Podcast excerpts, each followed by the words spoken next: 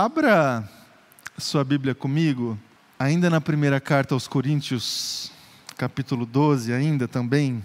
Eu digo ainda porque já há dois, dois domingos que nós estamos aqui ainda, nesse lugar das Escrituras Sagradas. 1 Coríntios, capítulo 12. E hoje eu vou ler os três primeiros versículos deste capítulo. É tudo sobre nós, esse é o tema das nossas reflexões, das nossas mensagens. É o tema também de algumas devocionais que nós estamos produzindo.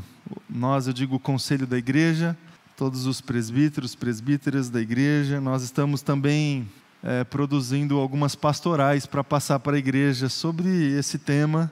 Se você ainda não teve acesso, nós estamos disponibilizando na página da igreja do Facebook, também no Instagram da IPI do Ipiranga. Acompanhe comigo a leitura, 1 Coríntios capítulo 12, primeiro versículo, que diz assim: Irmãos, quanto aos dons espirituais, não quero que vocês sejam ignorantes. Vocês sabem que quando era, eram pagãos, de uma forma ou de outra, eram fortemente atraídos e levados para os ídolos mudos. Por isso, eu lhes afirmo que ninguém que fala pelo Espírito de Deus diz Jesus seja amaldiçoado. E ninguém pode dizer Jesus é Senhor a não ser pelo Espírito Santo. Até aqui. Vamos orar mais uma vez. Coloque diante de Deus. Obrigado, Pai, pela Sua palavra. E obrigado, Deus, por esse tempo tão especial que temos aqui essa manhã. Obrigado pela tua presença aqui nesse lugar, pelo teu Espírito Santo aqui no meio de nós. Que esse Espírito continue, Pai, conosco aqui agora, diante da exposição e da reflexão da Sua palavra, Pai. É, que a gente tenha um tempo agora também especial, Jesus, de acolher a Tua vontade que vem para nós pela Tua palavra. Que seja assim, em nome de Jesus. Amém e amém. Amém, meus irmãos e irmãs. Nós estamos aqui falando sobre comunidade, sobre é, unidade, sobre corpo de Cristo, sobre como que os grandes temas das Escrituras Sagradas, os grandes temas da fé cristã está, estão completamente vinculados na dependência, relacionados a comunidade, ao corpo de Cristo, ao fato de nós estarmos reunidos é, como igreja de Jesus. Falamos no primeiro domingo dessa série a respeito do Evangelho de Jesus. O Evangelho de Jesus é tudo sobre nós. Jesus Cristo é tudo sobre nós. Não, não existe a menor possibilidade de a gente compreender a presença de Jesus, a sua mensagem, a mensagem do Evangelho de Jesus, a boa notícia que ele compartilhou e ainda compartilha comigo e com você através das Escrituras Sagradas, sem que a gente compreenda essa realidade comunitária na nossa vida. O Evangelho, Jesus Cristo, é tudo sobre o corpo dele. É tudo sobre a igreja dele. Se não existe, se não existisse igreja, se não existisse o corpo dele, a sua mensagem não faz sentido. A sua mensagem não, não chega no nosso coração quando a gente não compreende essa mensagem a partir da sua igreja. Vimos no domingo passado que a salvação é tudo sobre nós. Ainda que individual, ainda que muito particular, ainda que é, fruto de uma fé individual que temos dentro do nosso coração em Cristo Jesus, na cruz de Jesus, no amor de Jesus, na ressurreição de Jesus, ainda que diante desse aspecto da individualidade da fé, a sua vivência, o seu desfrute é tudo sobre nós. A salvação é tudo sobre a igreja de Jesus Cristo. Não existe a menor possibilidade de eu crer em Jesus, de eu crer no amor de Jesus, de eu crer na misericórdia de Jesus, no perdão de Jesus, na ressurreição de Jesus e não me ver dentro do seu corpo, da sua igreja, da sua comunidade. Então não existe essa de eu obter a salvação fora da igreja de Jesus, fora do corpo de Jesus, que estabeleceu na nossa vida na nossa história, na nossa caminhada, é, alguns tipos, assim, algumas instituições que nos servem de modelos para a gente viver na prática o que significa se submeter a algo que é maior do que nós, que é maior do que nós. Então, a gente aprende como é que é desfrutar dessa bênção da vida para todo sempre, e esse Salmo 133 nós lemos no domingo passado, a gente aprende a desfrutar desta bênção da vida para todo sempre quando a gente convive em união. É assim dentro da nossa família. Então Deus estabeleceu para nós, ou para alguns de nós, a bênção de viver no contexto familiar, e essa bênção serve para nós como uma oportunidade de a gente se submeter a essa família e viver os princípios do reino. Obrigado, Paulo. Deus colocou na nossa vida e na nossa história uma comunidade de fé, uma igreja, uma igreja local, e essa é a maior oportunidade que a gente tem, o maior modelo que a gente tem de se submeter a essa igreja local, a essa comunidade local, para desfrutar da bênção da vida para todo sempre, da salvação. Ainda que imperfeita, ainda que é, existam muitos desafios e muitas críticas que a gente pode fazer para essas instituições, para a família, para a igreja, mas são instituições de Deus para nós e tantas outras, que a gente precisa olhar para a igreja, especificamente a igreja local, e encarar como é, presença de Deus para nós, oportunidade que Deus nos dá de se submeter de viver a realidade da palavra, de viver a realidade do reino. E eu até citei aqui para você no domingo passado que é, quase que a totalidade das vezes que no Novo Testamento a gente encontra a expressão que é traduzida por igreja, a expressão eclesia, quase na totalidade das vezes essa expressão é para denotar a igreja local, comunidade local, igreja ali localizada num endereço, numa cidade, diante de um contexto específico. E nós estamos é, dentro de um contexto específico, de uma comunidade local. Nós estamos aqui nesse capítulo 12 de 1 a Coríntios extraindo uma realidade muito desafiadora que o apóstolo Paulo encontrou no seu ministério.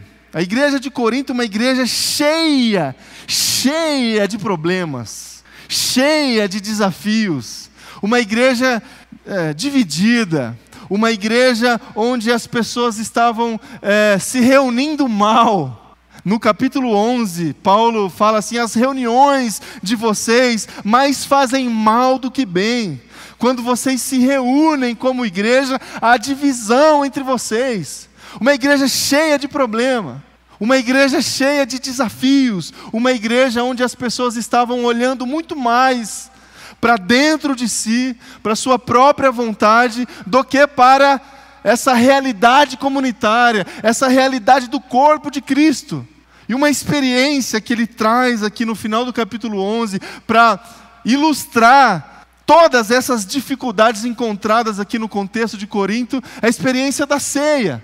Paulo chega para esses irmãos nessa carta e, ó, e diz assim: ó, vocês estão, inclusive no momento da ceia, vocês estão fazendo tudo errado. Tudo errado, vocês estão se preocupando em. Cada um de vocês estão preocupados em saciar a fome de vocês, saciar as necessidades de vocês, as demandas de vocês, quando na verdade, no momento da ceia, é o momento de a gente se ver junto, ao redor da mesa, na presença de Jesus. Então, meus irmãos e minhas irmãs, nós estamos aqui dentro, localizado, é, dentro de uma comunidade local, de uma igreja cheia de desafios, cheia de problemas. E a gente precisa abrir o nosso coração para entender um pouco essa realidade para verificar se a gente não está também replicando alguns desses desvios na nossa vivência comunitária. na nossa vivência como, é, como pessoas que são pertencentes também a uma comunidade, à igreja de Jesus. Paulo discorre nessa carta desafios acerca da adoração, acerca da Eucaristia, da ceia, acerca dos dons espirituais, acerca da comunhão, acerca da unidade, acerca do amor. Todos esses aspectos que trazem para nós é, a vivência que temos a partir da nossa espiritualidade cristã. É, o ser espiritual, o que, que é ser uma pessoa espiritual? É a gente conseguir adorar a Deus, a gente conseguir se reunir para celebrar o amor e a ressurreição de Cristo, é a gente conseguir exercer a nossa vocação a partir dos dons espirituais que Deus nos concedeu por graça, é a gente conseguir desfrutar de comunhão entre nós, é a gente saber que somos um em Cristo Jesus, que há unidade entre nós, a gente amar as pessoas, isso que é ser espiritual espiritualidade de Jesus, a espiritualidade de Cristo tem a ver com essas dimensões que Paulo discorre aqui na primeira carta que ele escreveu aos Coríntios. A gente precisa entender, meu irmão e minha irmã, que o ser espiritual é tudo sobre nós também. Ser é, filho e filha de Jesus Cristo e praticar a Sua palavra, a partir de todas essas dimensões que eu citei aqui para você, também é tudo sobre nós. Não dá para a gente adorar a Deus sozinho, não dá para a gente lembrar do sacrifício de Jesus e da sua ressurreição sozinho, não dá para a gente exercer os nossos dons espirituais sozinho, não dá, não, não tem comunhão de um, não tem unidade de um, é, em Cristo Jesus, não tem, não dá para a gente amar se não existir uma outra pessoa que é alvo desse amor, não dá. Então, ser espiritual é tudo sobre nós. Espiritualidade é tudo sobre nós. E a gente precisa ter essa consciência, essa consciência de que quando nós estamos dispostos a obedecer a palavra de Jesus e a viver toda a dimensão da sua palavra, enfrentando desafios que a gente precisa enfrentar, inclusive desafios parecidos com esses que a gente consegue destacar e extrair dessa carta que Paulo escreveu, a gente precisa entender que a vivência de todos esses princípios, é, é, existe uma relação, uma dependência completa, completa das outras pessoas. O ser espiritual é tudo sobre nós. A espiritualidade de Jesus é tudo sobre nós. A gente precisa olhar é, para Jesus, a gente precisa ter olhares distintos para Jesus para entender como é que é a dimensão dessa espiritualidade que nos leva para fora, que nos leva a, a viver para fora. A gente precisa, em primeiro lugar, olhar para trás, olhar para aquilo que aconteceu com Jesus Cristo lá atrás, a sua morte, o seu ministério, a sua ressurreição. E, essa, e esse olhar para trás precisa preencher e dar sentido para a nossa fé. A fé que temos, a fé que temos é naquilo que ouvimos. E o que, e o que, que nós ouvimos? Que Cristo Jesus se entregou por nós. Não estávamos lá, ninguém estava lá. Nós ouvimos sobre isso, nós lemos sobre isso. A gente olha para trás e a gente crê na morte, no amor e na ressurreição de Jesus Cristo. Um outro olhar que a gente precisa ter a partir desse, desse desafio acerca da espiritualidade integral que a gente precisa desenvolver na nossa vida a partir da palavra de Jesus Cristo é um olhar para dentro. A gente olha para trás para Jesus e a gente olha para dentro para nós. E a gente, a gente conhece o que somos, a gente conhece a natureza que habita em nós, essa natureza caída, essa natureza depravada, essa natureza que tende o tempo todo ao pecado, ao orgulho, à arrogância do coração.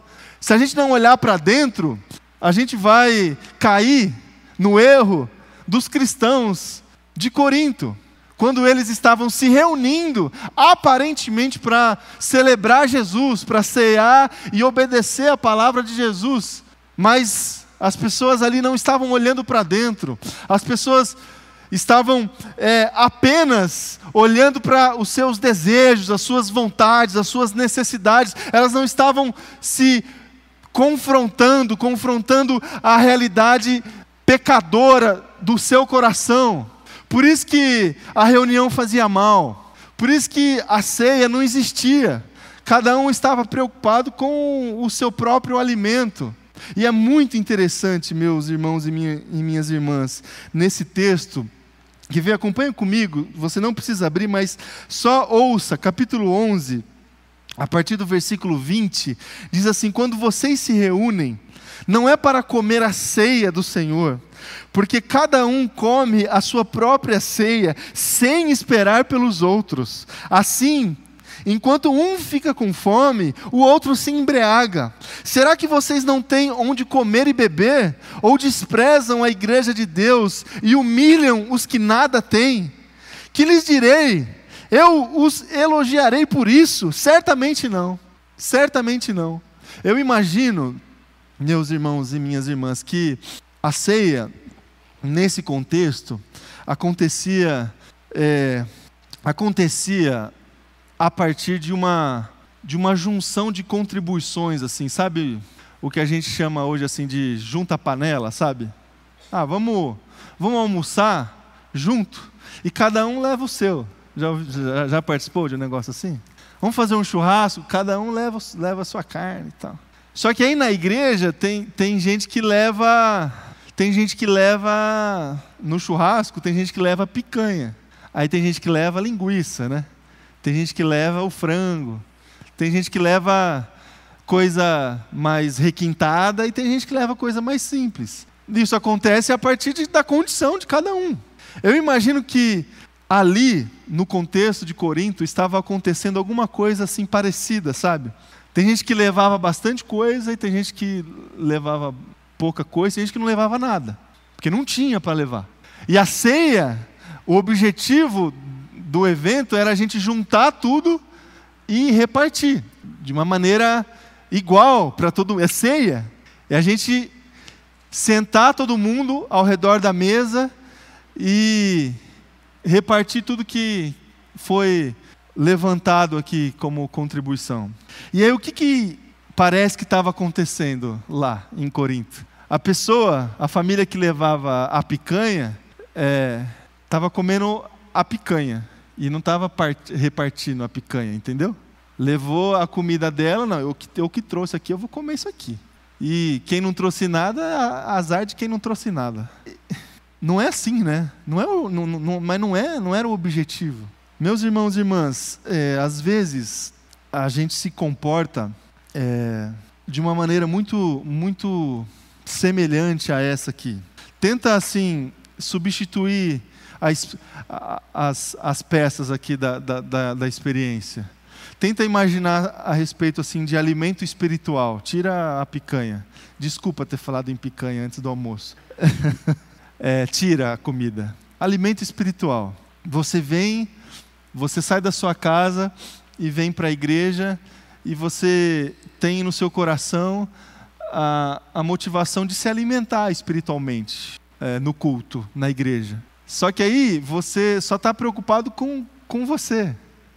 Se a experiência está alimentando você, se a palavra está alimentando você, se o conteúdo que está sendo exposto, que está sendo colocado diante de você, você está preocupado se isso está tá te alimentando. É, a sua preocupação é essa, só essa. E, e não é assim que tem que ser, né? Tem gente que, que precisa ser alimentado com comida que você já comeu. E a nossa reunião, ela precisa se igualar é, a tal ponto que todo mundo saia daqui edificado, alimentado, que haja essa edificação mútua. Em outras palavras, você não saiu da sua casa ou você não entrou nessa transmissão essa manhã para alimentar somente o seu coração para ter uma experiência individual é, com a palavra de Deus e receber esse alimento espiritual é, somente para você. Não é isso, meu irmão e minha irmã, não é esse o objetivo da nossa reunião aqui. Comida, a comida é só para você, sabe? Aquela que é só que só você gosta. Essa comida você come em casa. Você come em casa. Esse alimento espiritual que só você gosta, entre aspas, que é só para você, esse alimento você come na sua casa. Você fecha a porta do seu quarto, você se coloca diante de Deus e se alimenta espiritualmente daquilo que é só para você. Aqui, na igreja, na reunião, o alimento é o alimento que alimenta todo mundo. E a gente precisa entender isso e dividir as nossas experiências e até o nosso repertório para edificar os outros, para trazer, é, para identificar quem não trouxe nada. Quem não trouxe nada, essa pessoa precisa comer, essa, essa pessoa precisa receber a palavra de Deus, o alimento espiritual. Quem são essas pessoas, meus irmãos e minhas irmãs? Quem são as pessoas que não trazem nada?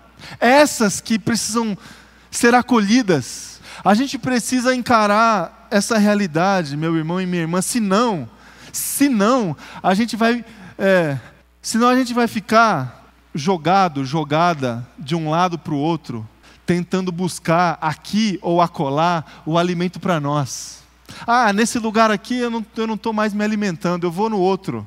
Lá é lá que tem alimento para mim. Aí eu fico um tempo lá, não está mais me alimentando lá, eu vou no outro. Não é sobre mim, não é sobre você. Ser espiritual é sobre nós.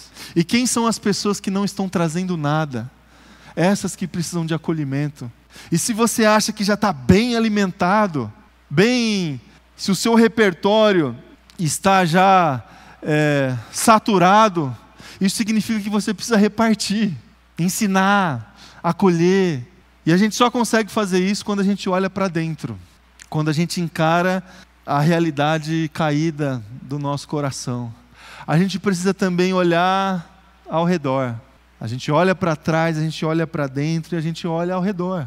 A gente olha exatamente essas pessoas que precisam que precisam de algo que talvez a gente já tenha, que precisam percorrer um caminho que talvez a gente já percorreu, que precisam de uma experiência que talvez a gente já teve. E para que isso aconteça, a gente precisa perceber essas pessoas, identificar essas pessoas, olhar para essas pessoas, olhar ao redor, para as nossas relações, para o cumprimento da missão de Deus, para a gente praticar e entregar no altar de Cristo Jesus os dons que Ele nos deu. Os dons que Ele nos deu. A gente olha para trás, a gente olha para dentro, a gente olha ao redor e a gente olha para frente. Para frente. A gente olha para frente com esperança. Porque o olhar para frente é esse olhar que traz sentido para tudo que a gente faz hoje. O olhar para frente, para as promessas de Deus, para é, a palavra de Deus que nos garante salvação, vida eterna, cuidado, segurança, é, provisão. Essa palavra que nos impulsiona a desenvolver dentro do nosso coração fé e esperança vem quando a gente consegue olhar para frente. E quando a gente consegue olhar para frente também, isso fortalece o nosso coração para enfrentar os problemas de hoje, as dificuldades de hoje. Porque se a gente enfrenta essas dificuldades apenas, apenas olhando para o hoje, para o dia de hoje, a gente não aguenta. A gente não tem força suficiente. A gente olhar para frente, para que essa esperança encha o nosso coração de força, de alegria, para a gente enfrentar essas dificuldades. Então, ser espiritual está relacionado com esses olhares. E esses olhares trazem para nós o tripé da fé: a fé, a, o amor e a esperança. Fé, amor e esperança. Essa fé que nos leva a olhar para Cristo Jesus, esse amor que nos leva a olhar para dentro e a olhar ao nosso redor, e essa esperança que nos leva a olhar para frente. Isso é ser espiritual. Isso é praticar aquilo que Deus nos deu, aquilo que Deus nos concedeu. Essas são as coisas espirituais. A gente precisa entender que ser espiritual é viver tudo isso aqui. Porque senão a gente fica imaginando, senão a gente acha que ser espiritual tem é, relação apenas com as nossas experiências assim sobrenaturais, sabe? Com as nossas experiências transcendentes, com as nossas experiências com as coisas imprevisíveis na nossa vida, com o invisível, essas coisas que a gente não consegue explicar direito, que a gente não consegue definir direito, que a gente não enxerga, senão a gente fica nessa de entender e de imaginar que ser espiritual é apenas é, uma vida nessa dimensão do sobrenatural, e é também, mas não só isso. Ser espiritual tem como paradigma o próprio Jesus Cristo, que viveu sim o sobrenatural na sua vida. A gente olha para Jesus, a gente olha para o seu ministério, a gente olha para os evangelhos, para os textos bíblicos e a gente se espanta, a gente se alumbra com tantas experiências sobrenaturais que Cristo Jesus presenciou, promoveu apresentou para as pessoas. Sim, ser espiritual tem muita relação com o sobrenatural, mas não só isso. A gente olha para Jesus e a gente percebe que Jesus se fez homem e habitou no meio de nós.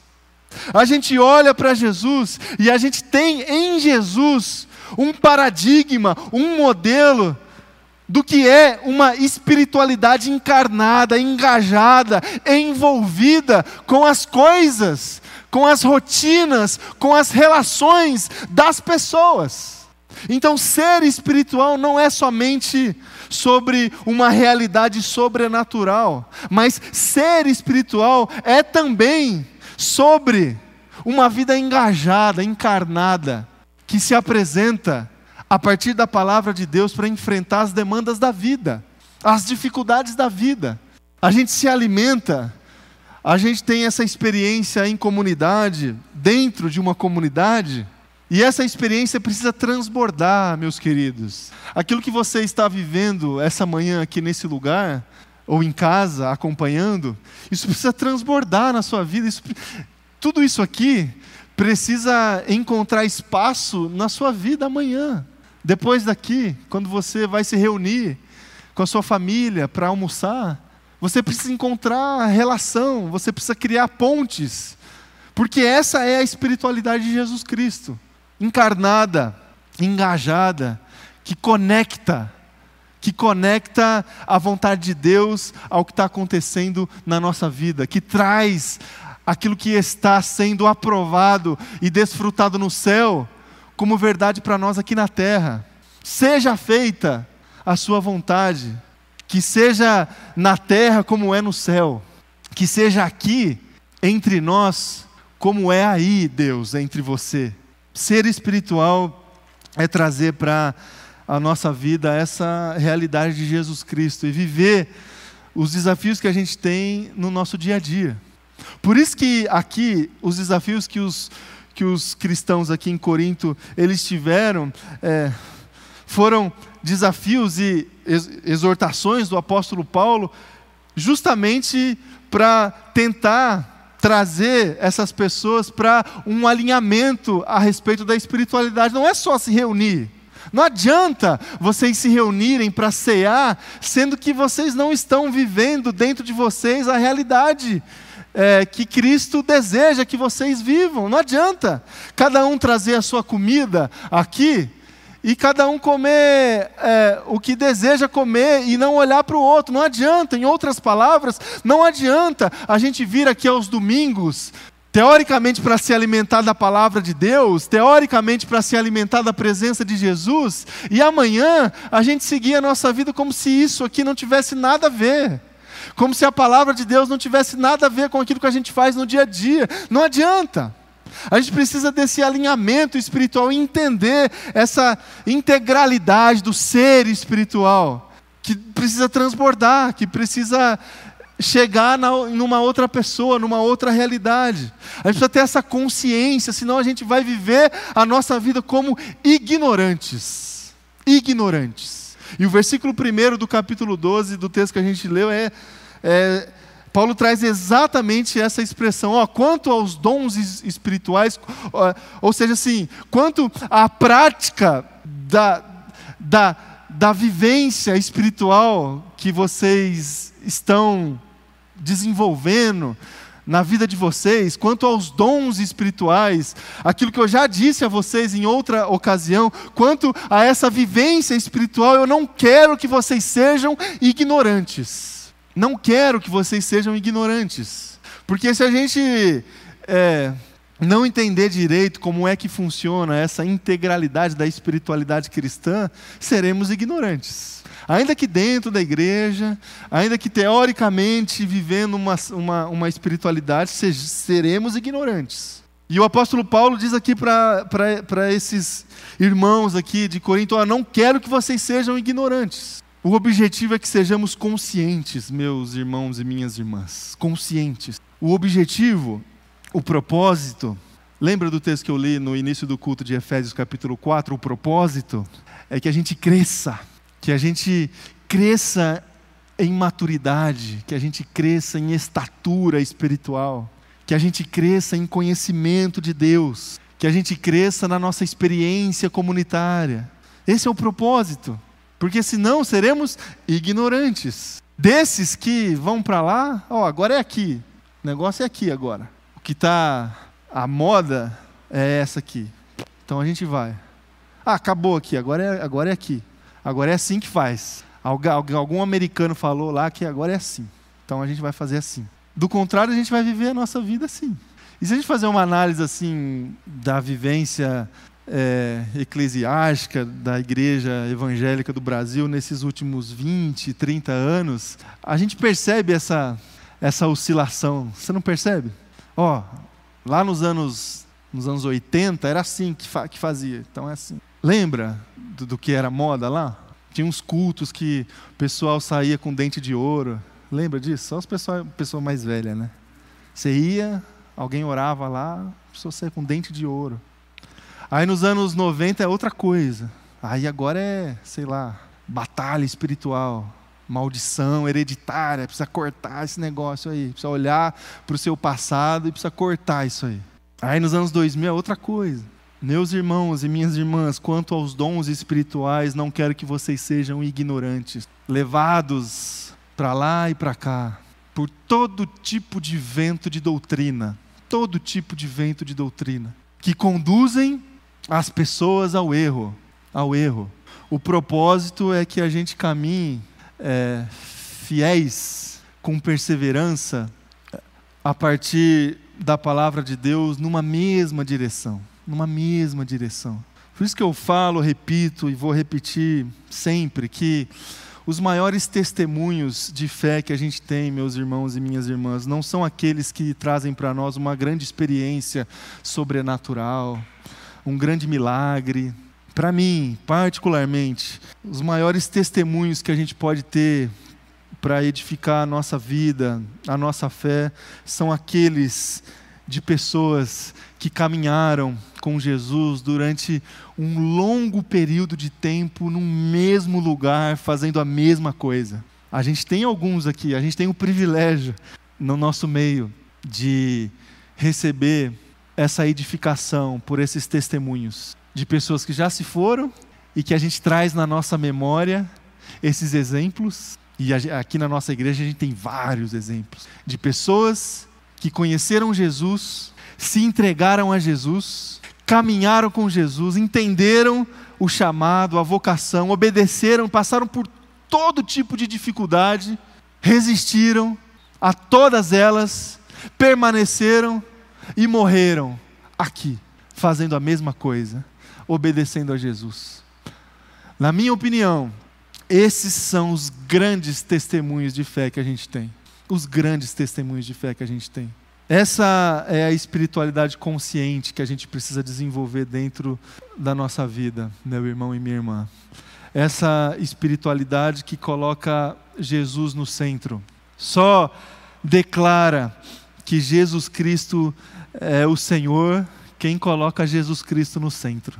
É o versículo que a gente leu. O John Stott fala: Jesus Cristo é o Senhor, é o mínimo irredutível do Evangelho. Jesus Cristo é o Senhor.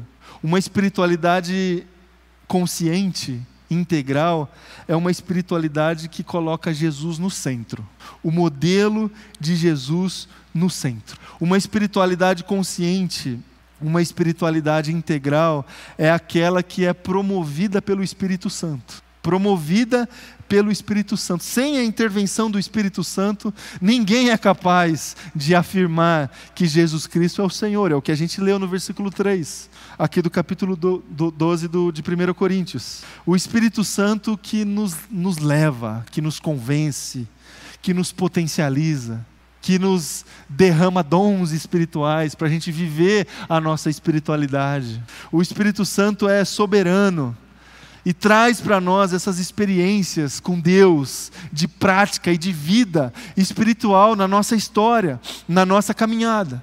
Então, espiritualidade consciente, para a gente não ser ignorante, espiritualmente falando, é essa que coloca Jesus Cristo no centro e que é promovida pelo Espírito Santo, que declara que Jesus Cristo é o Senhor e que sabe que essa declaração só pode ser promovida pelo Espírito Santo que a gente consiga, na nossa vida, na nossa caminhada, desenvolver essa espiritualidade. O ser espiritual não é tudo sobre mim, não é tudo sobre você.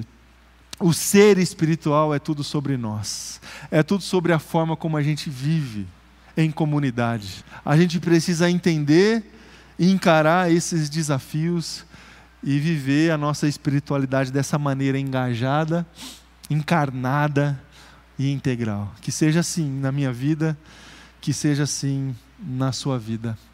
Amém? Vamos orar, vou convidar você a se colocar em pé aí no seu lugar. Vamos ter um tempo de oração.